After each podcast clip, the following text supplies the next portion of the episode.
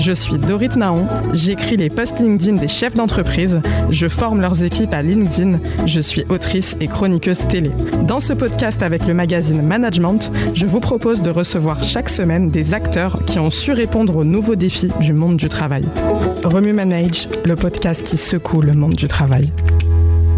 Elle est coach pour leaders et dirigeants. Elle est aussi anthropologue, archéologue et paléontologue. Elle s'appuie sur l'histoire pour expliquer l'évolution de l'homme. C'est une experte en management. Bonjour Nolwenn Bernach-Assolan.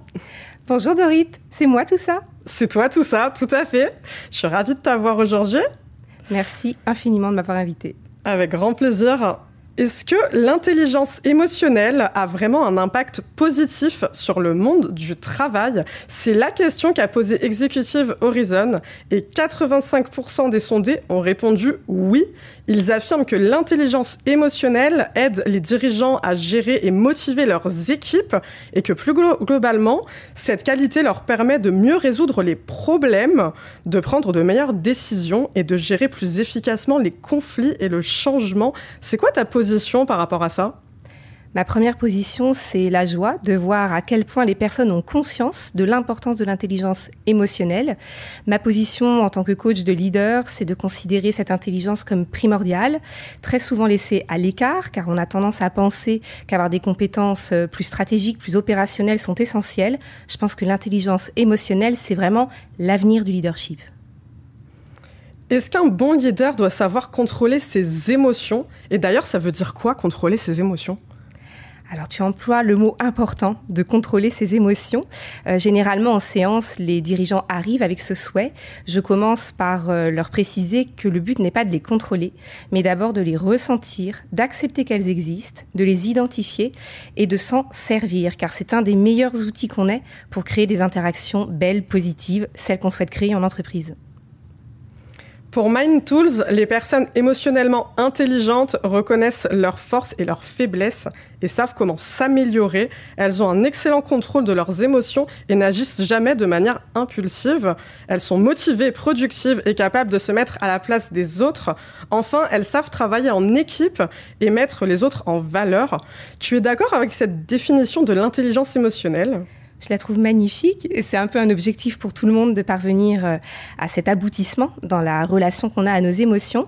Je dirais juste que ça n'empêche pas d'être spontané, notamment la joie. Rien n'empêche euh, d'être effusif avec de l'intelligence émotionnelle. On peut aussi, euh, dans une certaine forme d'authenticité, s'autoriser à exprimer assez spontanément ses émotions. Mais quand on est intelligent émotionnellement, on le fait avec douceur, on le fait avec tact et d'une manière utile pour la relation. Selon Hello Workplace, les salariés ont cinq grandes attentes envers leur manager. En premier, la reconnaissance. En deuxième, la confiance. En troisième, être soutenu dans les difficultés. En quatrième, l'écoute.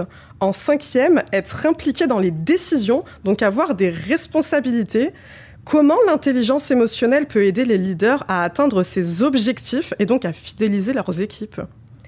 Alors je pense que les points qui ont été identifiés sont absolument brillants et c'est vraiment ceux que j'entends aussi de la part des équipes et des managers. Je dirais que l'intelligence émotionnelle, elle est très utile pour le dernier point. La capacité à laisser de l'autonomie, la capacité à faire confiance, à permettre aux personnes de réaliser par elles-mêmes les choses. Il faut beaucoup d'intelligence émotionnelle pour lâcher prise. Euh, avant tout, faire confiance à la situation, avant même de faire confiance aux gens. Et donc sur ce point-là, l'intelligence émotionnelle fait toute la différence. La communication est un des piliers du management. Pour certaines personnes, la forme compte autant que le fond pour passer un message. Est-ce que le savoir-être d'un leader est plus important que son savoir-faire? Plus important, je ne sais pas, mais je pense que de la même manière que pour avancer, il faut deux pieds, c'est vraiment important de s'appuyer sur ces deux piliers et de ne jamais faire en sorte qu'il y en ait un qui prenne le pas sur l'autre et d'être capable d'identifier l'aspect sur lequel on doit se développer. C'est la responsabilité du leader. Le site Focus RH a écrit Le manager a l'intelligence émotionnelle élevée et certainement un affectif. Il est plein d'empathie et d'intérêt pour l'autre il aime partager ses émotions, mais ce n'est pas pour autant un émotif qui laisserait son affect prendre le pas sur son professionnalisme, car il est capable de contrôler ses sentiments. Le danger de l'intelligence émotionnelle, ce n'est pas de tomber dans l'affect. Et d'ailleurs, est-ce que l'affect au travail, c'est le danger du leadership? Alors complètement, je pense que l'affect au travail est à l'origine de beaucoup de souffrances, beaucoup de difficultés relationnelles.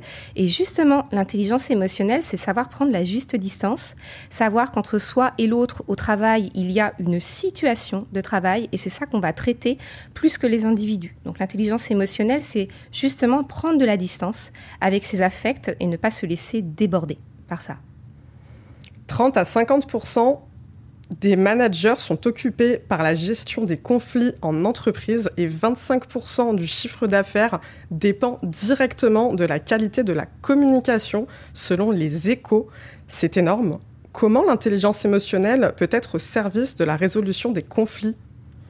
Problème majeur. On sous-estime l'impact des conflits et des crispations relationnelles en entreprise. L'impact sur le chiffre d'affaires, mais l'impact humain est absolument énorme. L'intelligence émotionnelle peut effectivement être un vrai outil au service de la résolution de conflits, déjà parce que ça permet d'avoir le courage de s'en emparer, ça permet de trouver les bons mots pour permettre aux personnes d'exprimer les raisons de leur dissonance, de leur discordance, de leur désaccord, et ça peut permettre aussi de transférer cette intelligence émotionnelle parce que c'est contagieux. Et ça peut vraiment aider les personnes à apprendre à s'exprimer, à apprendre à dire ce qui ne va pas et à trouver surtout le chemin principal qui est celui de la réconciliation. Je rappelle souvent qu'en entreprise, il ne s'agit pas d'éradiquer les conflits. Les conflits, c'est ce qui nous permet d'évoluer. Mais comme on a à la fois besoin du groupe et à la fois besoin d'exister en individu, on se crispe souvent et ce qui va nous permettre d'évoluer, d'avancer, c'est vraiment d'apprendre à se réconcilier. Donc oui, au conflit géré. Comment on fait pour développer son intelligence émotionnelle quand on est un leader? La première étape, c'est souvent celle qui me permet d'avoir accès à eux ensuite, c'est de prendre conscience du fait qu'ils sont bridés dans leurs compétences en ne développant pas cette intelligence. La plupart du temps, la porte d'entrée, c'est une souffrance. Ils sont fatigués ou ils sont en conflit et ils identifient que c'est toujours le même conflit qui revient. Du coup, ils ont besoin de le travailler. Donc, ils vont aller d'abord à la rencontre de leurs failles, de leurs fragilités et c'est l'envie de progresser qui va leur permettre de se développer. Ça demande beaucoup de courage et à chaque fois, je leur dis bravo d'avoir entrepris chemin. C'est quoi les conséquences d'une mauvaise gestion des émotions dans une entreprise? Les conséquences, elles sont multiples. Je dirais que la première, euh, ça va très facilement créer des ambiances toxiques. Et du coup, beaucoup de personnes vont souffrir. Il y a beaucoup de dégâts collatéraux avec des émotions mal gérées. Ça va aussi amplifier le sentiment d'urgence parce que l'émotion mal gérée va amplifier le stress. Le stress va pousser les gens à agir en dernière minute. Ça va casser la capacité à communiquer de manière efficace. Donc là aussi, ça va diminuer l'efficience du groupe. Donc on a vraiment tout à perdre. C'est quoi tes projets?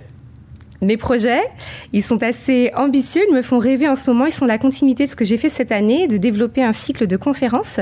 J'en ai une qui plaît énormément, qui est une conférence sur la dimension temporelle, comment cesser de courir après le temps, mais enfin pouvoir se réinstaller dans un temps incarné avec une approche paléoanthropologique, historique et interculturelle. Je l'ai déjà beaucoup présentée cette année et j'espère progressivement qu'elle aura de plus en plus d'ampleur et avoir des salles de plus en plus grandes et toujours remplies. C'est ce qu'on souhaite. Merci d'avoir été avec nous, Nolwenn Bernache-Assolan. Prends soin de toi. Merci beaucoup, Dorit Naro.